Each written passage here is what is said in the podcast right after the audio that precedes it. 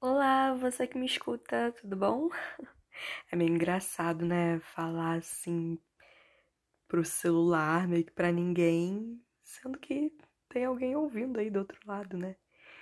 É, eu aproveito já para pedir para vocês me procurarem lá no Instagram do Ser Toda Poesia. Eu adoro quando vocês deixam um recadinho, falam que acompanham. Enfim, isso me motiva muito. Mas então, é, como vocês podem ver, esse episódio é um pouquinho diferente. Fiquei motivada, fiquei com vontade de compartilhar um pouco algumas reflexões que tenho e que às vezes é, faço com amigas e, e trazer para cá. É, ainda não sei muito bem qual o nome que eu vou dar para esse segmento. Não sei, pausa, desacelera, reflexão da madrugada, não sei. Talvez imite também aquela lógica do, dos episódios de Friends, né? Aquele sobre tal coisa. Enfim, é...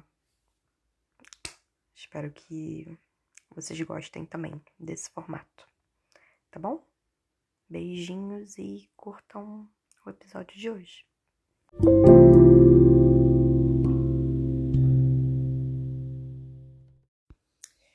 Em uma das minhas crises de choro por algo que eu já pensava estar resolvido e certamente eu vou levar para terapia, eu ouvi de uma amiga que mente e corpo possuem tempos diferentes. E eu fiquei um tempinho refletindo nessa frase, no quão real ela é. Às vezes a gente se coloca em situações em que não estamos fisicamente preparadas, mas nossa cabeça demanda pressa pressa para superar algo, para nos aventurarmos na vida, para suprimirmos um medo. E o contrário também vale. Às vezes a nossa mente está tão exausta, pedindo calma, e a gente fica ali, forçando o nosso corpo a ser produtivo, a realizar muitas tarefas, o colocamos no limite, até que numa tentativa de chamar nossa atenção para algo que precisa desacelerar, ele fala: opa, vamos parar um pouquinho, toma aqui um sintoma, uma gripe, o que quer que seja, para a gente ficar de cama um tempinho. E essa nossa tentativa de separar corpo e mente é muito falha, sabe? Tudo está interligado. Mas o medo faz isso com a gente. Ele brinca de confundir a nossa razão, faz a gente sentir no corpo coisas que não são reais. Só um parênteses, é, às vezes eu sinto que eu tô falando de várias coisas ao mesmo tempo e me preocupo mais em deixar as palavras fluírem do que em seguir uma linha reta de raciocínio. Mas enfim, espero que esteja fazendo sentido para você o que eu tô tentando trazer aqui. Te contar um exemplo. Esses dias aqui em casa, é, uma pessoa da minha família veio desesperada, querendo ir meia-noite ao hospital porque achava estar tá com febre e logo com coronavírus. Então eu perguntei, tá, mas por que você tem essa certeza se o termômetro tá aqui comigo? Ah, porque eu tô sentindo. Pois é, mas nem tudo que a gente sente é verdade, não é? Resultado: essa pessoa mediu a temperatura, estava tudo certo, não estava com febre. Era ansiedade. Eu já tive muitas crises de ansiedade e consegui identificar que isso estava acontecendo com aquela pessoa. E é isso, de tanto ouvir sobre a Covid, aquilo começou a afetar a mente dela e a somatizar no corpo. E assim, eu acho que o importante nessas situações é não julgar, sabe? Mas acolher.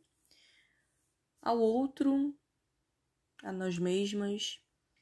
Eu acho, inclusive, que se somos essas pessoas que se cobram demais, isso com certeza vai se refletir na forma em que tratamos os outros. E eu sei o longo caminho que ainda preciso percorrer para aprender a suavidade e não ser tão dura comigo mesma. Enfim, independente se vocês acreditam nisso ou não, eu achei engraçado que nesse mesmo dia que eu tive essa conversa com a minha amiga, eu vi as horas iguais, né, 20 e 20. E aí, no dia seguinte, quando pesquisei o significado, a mensagem tinha muita relação com o que eu ouvi dessa amiga. Era justamente sobre não ter tanta pressa pra gente fazer as coisas, deixar que aconteçam no seu tempo.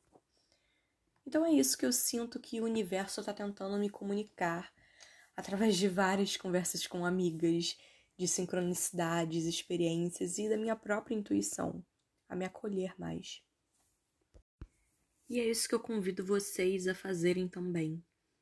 A gente precisa respeitar os nossos processos, mas não de qualquer jeito, mas oferecendo a nós mesmos o acolhimento que esperamos receber dos outros quando nós estamos sensíveis, vulneráveis.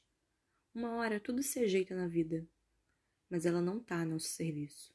Nós é que precisamos parar e observar como ela flui e como nós navegamos junto com ela. Estamos boiando de olhos fechados ou estamos nos desesperando no raso? E o que seu corpo tem tentado te dizer? O que falta curar em você? O que você tem ignorado? o que você precisa olhar com atenção, no que a sua mente não para de pensar. E você consegue estar em paz quando estão só vocês duas? Em que ritmo está andando sua mente e seu corpo? Obrigada por me ouvir, que você também se escute. Nos encontramos no próximo episódio.